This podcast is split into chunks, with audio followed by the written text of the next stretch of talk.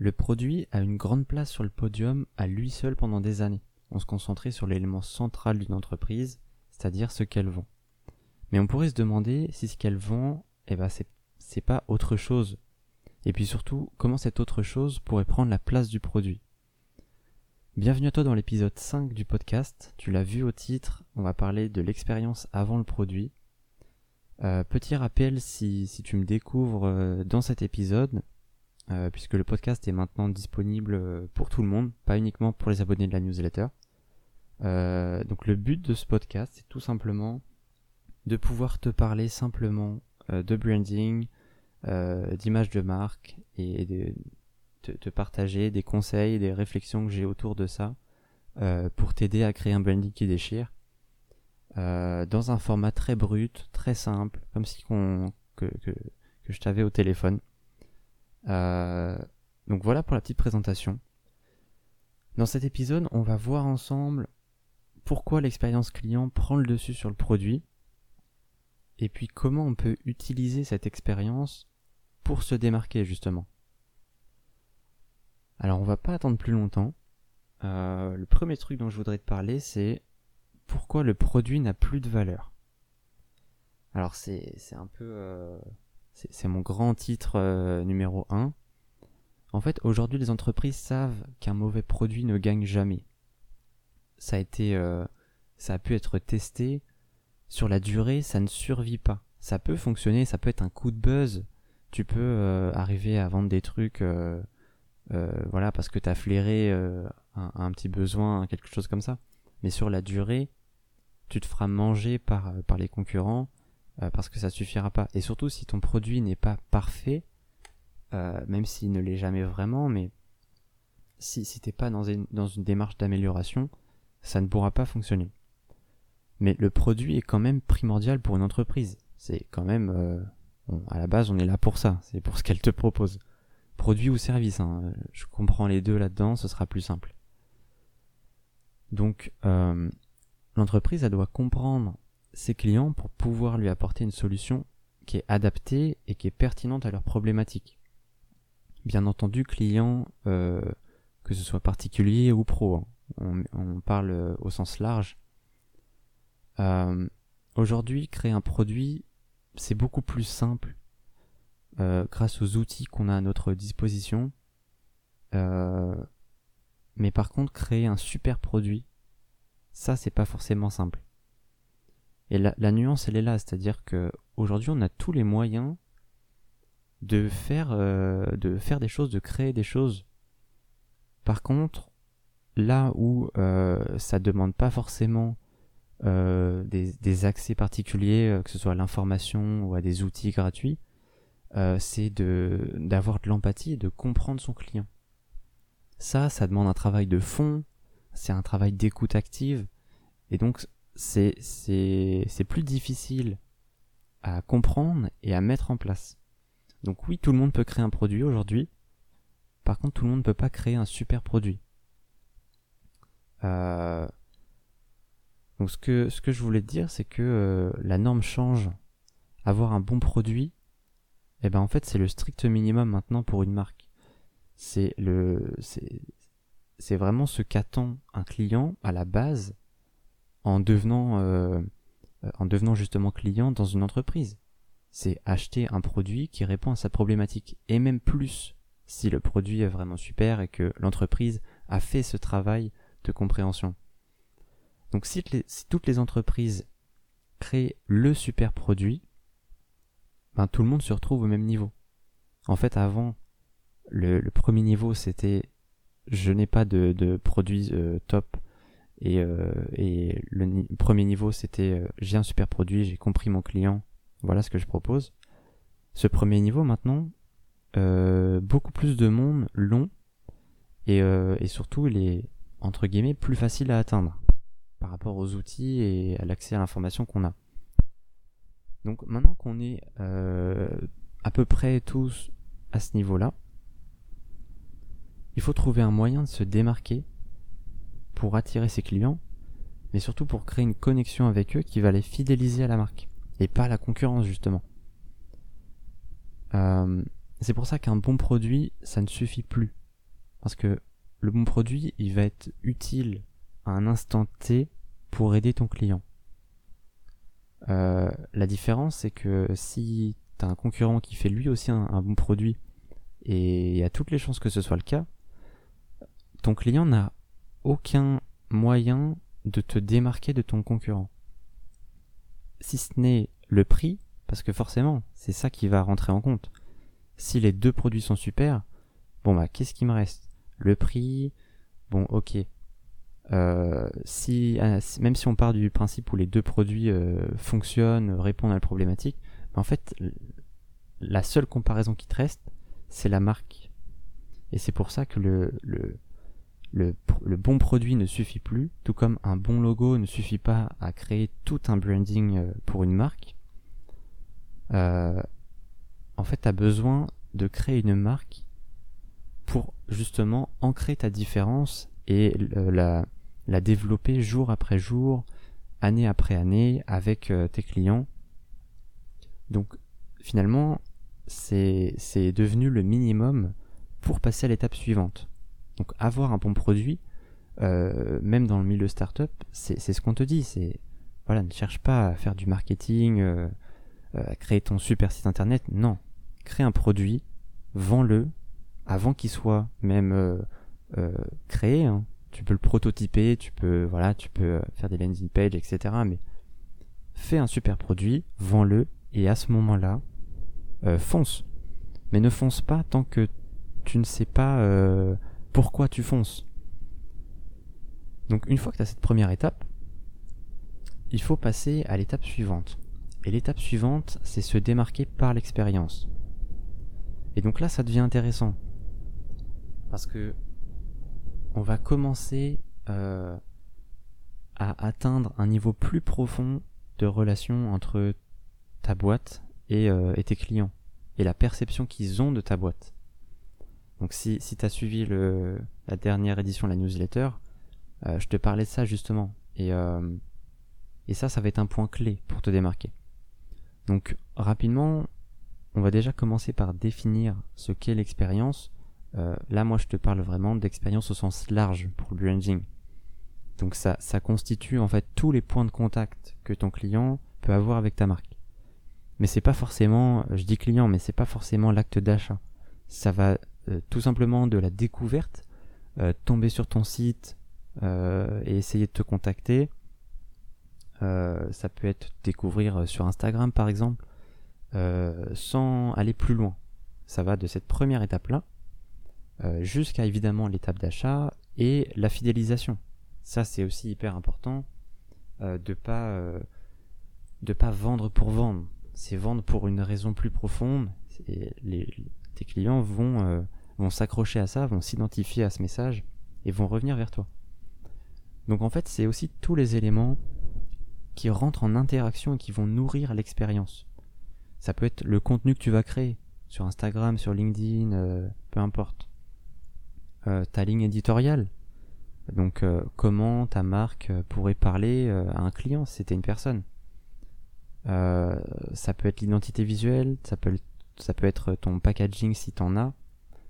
Voilà, c'est pas forcément des éléments qui voilà qu'on pourrait imaginer très premier degré, très tangible. Ça va vraiment être chaque élément qui constitue ta marque euh, et donc, euh, une, fois que tu as vraiment défini ta marque, l'idée c'est de pouvoir décliner ça sur tous ces supports-là et de pas en manquer un. Parce que là, tu crées du coup euh, une disparité et c'est là où la confiance, elle a énormément de mal à se, à se créer et à se consolider si la personne est déjà cliente. Donc, si toutes les, pro les, les entreprises proposent des super produits, euh, elles ne proposent pas toutes une, expérience marquante. Et ça, il faut, il faut vraiment que tu l'aies en tête. Euh, tout le monde ne propose pas une expérience marquante. C'est là que tu peux jouer un coup en développant l'impact de ta marque. Euh, ton client aujourd'hui, il cherche à acheter chez une entreprise qu'il comprend et dans laquelle il s'identifie. Et on a tendance justement à acheter dans, dans, des boîtes qui, défendent euh, un point de vue ou qui défendent euh, euh, un combat, un message, voilà, qui ne sont pas juste là pour du business, mais qui font du business pour quelque chose. Et donc ce quelque chose, c'est au-delà de j'ai une entreprise, je sais pas, j'ai une entreprise de stylo, je prends souvent l'exemple du stylo. j'ai une entreprise de stylo, je vends des stylos, ça s'arrête là. Non, il faut, il faut que tu aies une raison plus forte qui fait que ton client va préférer acheter chez toi plutôt qu'aller chez le concurrent qui, lui, effectivement, ne fait que vendre des stylos. Donc, euh, tu peux créer une relation via une expérience client forte et singulière. Euh, tu vas me dire, ouais, mais c'est un peu compliqué. Euh, comment je commence par faire ça? C'est pas très clair. Alors, je sais déjà que c'est pas évident à comprendre, surtout quand on parle d'expérience. C'est un mot qui peut faire peur, mais il faut vraiment le voir comme. Voilà, pense au dernier achat que tu fait en ligne et remémore-toi les étapes euh, sur, par lesquelles tu, es passé. Est-ce que tu connaissais déjà le site? Si oui, pourquoi tu vas sur celui-là? Il y a forcément des concurrents. Euh, comment ça s'est passé Ton acte d'achat, quand tu découvert, euh, je sais pas, le site, euh, les réseaux sociaux, etc. Comment c'était? Comment tu l'as vécu? Repense à tout ça. Donc en fait, tu peux identifier les faiblesses chez tes concurrents, euh, voir les améliorations, et tu vas pouvoir ancrer ton image de marque par aussi des petits détails. C'est ça qui fait que entre deux sites e-commerce, il y en a un chez qui c'est insupportable de commander parce que tu sais que euh, il y a plein d'étapes intermédiaires où euh, toi, bah, ça te rend la tâche pénible et au final, euh, t'as même plus envie d'acheter. Alors que sur l'autre, c'est très simple, tu sais ce que tu veux acheter, ce qu'on te propose, c'est très pertinent, les prix sont clairs, il n'y a pas d'ambiguïté. Voilà, c'est ce que tu cherches. Tu veux acheter rapidement, que ce soit fiable et, et que ce soit honnête. Bon bah, tu vas forcément là-dessus. Donc ce que tu peux commencer par faire, euh, si, je peux te donner euh, un petit conseil euh, actionnable là maintenant, tu peux commencer par noter chaque étape avec un client.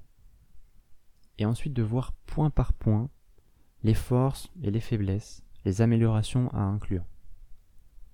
Donc tu peux le faire voilà, sur, sur PC, même sur feuille tu, peux noter en fait euh, dans le détail hein. chaque point de contact que tu as euh, c'est un bon point de départ après tu peux aller plus loin dans l'exercice ça peut être par exemple sur un sur un moment précis euh, typiquement sur sur la fin d'un projet tu vois si tu vends un service sur la fin de mission fin d'un projet ce point là comment tu peux le rendre plus marquant? Qu'est-ce que tu peux faire? Voilà, tu peux détailler ça et le découper en tranches. Tu peux zoomer dessus. C'est un exercice que je fais souvent pour mon activité et je te conseille de ne pas le laisser sur un, sur un coin de bureau, euh, de le faire, mais de le refaire aussi. Ça, c'est hyper important. Et moi, je le fais souvent pour mon activité. Ça me permet d'améliorer, d'une part, la valeur perçue et la valeur euh, ajoutée que j'apporte à mes clients, mais surtout l'expérience que je leur propose donc c'est ce que je te disais tout à l'heure. Euh, si tu le fais une fois, c'est super. Mais le but, c'est de pouvoir être dans une démarche d'amélioration constante. Donc euh, fais-le.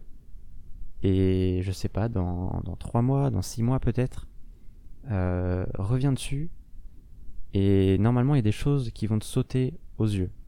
Parce que, ben voilà, en, quelques mois, t'évolues très vite, ta boîte évolue très vite. Donc il y a des choses qui ont changé, mais que t'as pas pris le temps de noter, de comprendre, d'observer. Donc ça va être un super moyen de, de mettre des mots dessus. Et surtout ce qui est intéressant c'est de le faire en équipe. Donc si tu bosses avec des gens, de se faire euh, voilà un petit point avec eux où il faut que voilà ce soit vraiment un brainstorming, chacun donne ses idées librement et il faut tout balancer. Et là, tu vas pouvoir avoir des idées hyper chouettes euh, que tes clients, que tes concurrents, pardon, ne font pas du tout. Parce que ça vient de toi, ça vient de vous, et au fond, ça vient de ta marque. Donc bien sûr, il faut que tout ça soit aligné avec ta marque, que tu as bossé en amont. Ça veut dire que, euh, euh, je sais pas, si tu vends des, services euh, de coaching par exemple, euh, qu'est-ce que je pourrais donner comme exemple? Si tu es basé sur quelque chose d'hyper humain, où tu es très sélectif, c'est-à-dire que tu accompagnes en individuel la personne sur du 3 mois, 4 mois, voilà, tu es, dans cette démarche-là, c'est un truc très, très amical, euh, presque de partenaire. Hein. On, pourrait, voilà, on pourrait dire ça. Si on part de cette base-là, il faut que quand tu vas réfléchir à l'expérience de marque, de ta marque, euh, que tu gardes ça en tête. Et même si tu l'as sous les yeux, c'est super. Et tu peux ensuite euh, racoler des mots sur les éléments de ta marque. Ça va te permettre d'éviter déjà de perdre beaucoup de temps à réfléchir à des idées qui n'ont aucun sens par rapport à, l'essence même de ta marque, à son ADN. Mais surtout, tu vas pouvoir creuser plus loin. Parce qu'en général, les premières idées, voilà, ça va être euh, euh, des choses que tu as déjà vécues, donc chez des concurrents potentiellement, euh, ou même pas forcément des concurrents, mais voilà, d'autres d'autres entreprises. Et, et ces idées-là, en fait, tu vas les mettre au goût de ta marque, mais tu peux aller plus loin. Donc je t'invite vraiment à faire cet exercice. Euh, j'espère que ça t'a aidé à comprendre l'impact que pouvait avoir l'expérience client pour ta marque euh, en allant au-delà de voilà si on parle d'expérience client sur un site internet euh, voilà c'est aussi dans cette démarche là mais là le but c'est d'aller plus loin et de parler de l'expérience client au sens large au sens très large et surtout, ce que je veux dire, c'est de ne pas manger ce qui est déjà servi, mais plutôt de le cuisiner. Ce que je veux te partager dans cet épisode, en fait, c'est la liberté que tu as à créer des choses qui vont marquer les esprits de tes clients et qui vont construire une relation forte avec eux. C'est ça l'objectif final. Et ça, ce point précis, tes concurrents ne pourront pas le faire comme toi tu l'as imaginé. Parce que toi, tu auras cuisiné ton propre plat. Donc, même si tes concurrents se disent, bon bah, aujourd'hui je me lève, je vais bosser euh, mon expérience client, s'ils cuisinent leur plat, il euh, n'y a aucune chance que ça ressemble au tien. C'est pas possible. Même si vous avez les mêmes ingrédients, même si vous avez les mêmes dosages, ce n'est pas possible. Il y a forcément euh, une, différence notable du fait que bah, ce ne sont pas les mêmes personnes qui l'ont fait, tout simplement. Donc voilà, Garde bien ça en tête. Il y a des éléments qu'on te, qu'on te fournit, que tu as, qui sont simples d'utilisation, qui sont super. Maintenant, réfléchis à tout ce que tu peux faire pour ton client qui vont le surprendre agréablement, qui vont marquer son esprit et surtout qui vont lui proposer une expérience forte, une expérience unique qui est incomparable à celle qu'il aura chez d'autres personnes, chez d'autres entreprises. Voilà, on arrive à la fin de cet épisode. Euh, n'hésite pas à me, à me donner ton avis sur l'épisode. Je suis curieux d'avoir ton retour si tu veux euh, euh, qu'on en discute. voilà, n'hésite pas à m'envoyer un mail ou un message. et si l'épisode ne t'a pas plu, n'hésite pas à le partager autour de toi. C'est l'occasion. Sur ce, je te souhaite une bonne journée et je te dis à très vite dans le prochain épisode.